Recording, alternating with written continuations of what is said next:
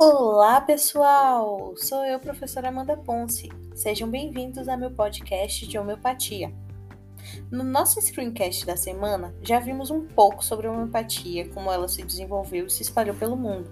E no Brasil, como isso aconteceu, como ela chegou, é isso que eu vou falar um pouquinho aqui para vocês hoje. No nosso país, a homeopatia foi introduzida pelo discípulo francês de Hahnemann, Benoît Jules Moore que chegou aqui em 21 de novembro de 1840.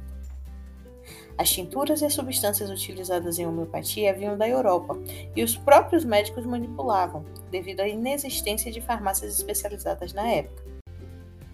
Em 1841, Benoît publica seu primeiro artigo de homeopatia no país, no jornal Comércio do Rio de Janeiro, em 15 de novembro de 1842, foi fundada a Escola Suplementar de Medicina e o Instituto Homeopático do Sarri, sendo essa a primeira escola homeopática do Brasil.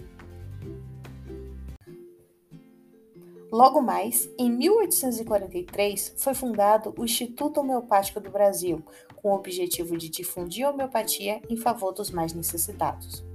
Em 1845 foi fundada a primeira farmácia homeopática do Brasil e ela se chamava a Botica Homeopática Central. Em 1847 foi lançada a revista homeopática A Ciência, Nesse período, os medicamentos homeopáticos ainda eram manipulados exclusivamente por médicos. Após protestos e forte pressão dos farmacêuticos, em 1851 foi separada a prática médica e a farmacêutica na homeopatia.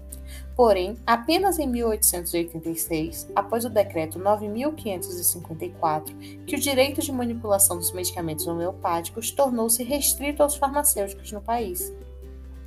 O ensino de homeopatia foi oficializado em 25 de setembro de 1918 pelo decreto número 3530, que reconhecia o Instituto Hahnemanniano no Brasil como uma entidade de utilidade pública.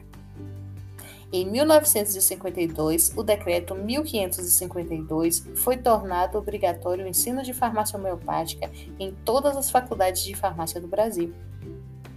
Assim como no resto do mundo, houve um hiato na história da homeopatia no Brasil, que aconteceu no pós-guerra, de 1942 até a década de 60, quando, aliando-se ao momento de contestação mundial e ao incansável trabalho do Dr. David Castro, a homeopatia começou a se redesenvolver no país.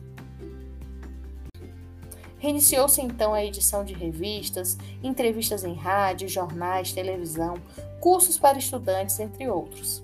Em 1966, durante o governo de Castelo Branco, foram publicadas várias portarias com instruções de instalação e funcionamento de farmácias homeopáticas e industrialização de seus medicamentos.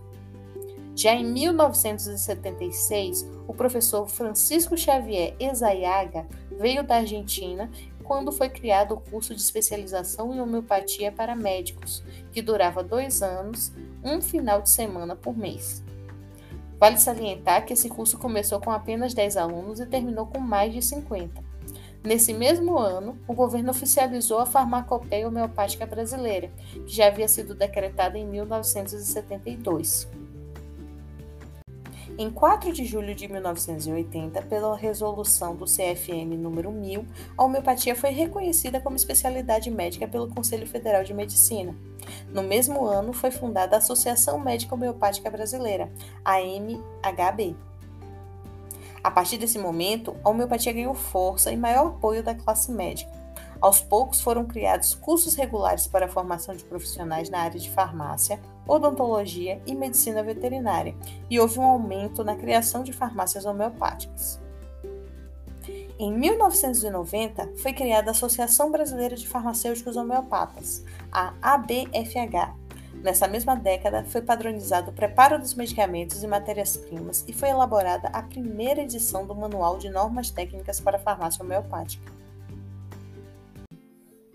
Em 2006, foi editada a Portaria 971, que aprovou a Política Nacional de Práticas Integrativas e Complementares, a PNPIC, que assegura acesso aos usuários do SUS a diversos tipos de terapias complementares, dentre elas a homeopatia. Essa portaria tem ainda como um de seus objetivos o incentivo e o apoio a projetos de assistência, ensino e pesquisa homeopáticas nas diversas esferas do SUS, juntamente com outras práticas não convencionais. Em dezembro de 2007, foi publicada a Portaria 3.237 do Ministério da Saúde, incluindo medicamentos homeopáticos da Farmacopeia Homeopática Brasileira, cerca de 450 medicamentos, para serem disponibilizados aos usuários do SUS, em conformidade com o que recomenda a Política Nacional de Práticas Integrativas e Complementares. Desde então, aos poucos, as PNPICs estão crescendo e se difundindo, Junto com ela, homeopatia é uma terapia que tem se difundido muito no país. Então, pessoal, por hoje é isso. Espero que vocês tenham compreendido o caminho que a homeopatia passou para chegar onde ela está no nosso país. Dúvidas, perguntas? O momento da aula síncrona está reservado para isso. Não se esqueça de fazer atividade diagnóstica. Nos encontraremos nos nossos próximos podcasts.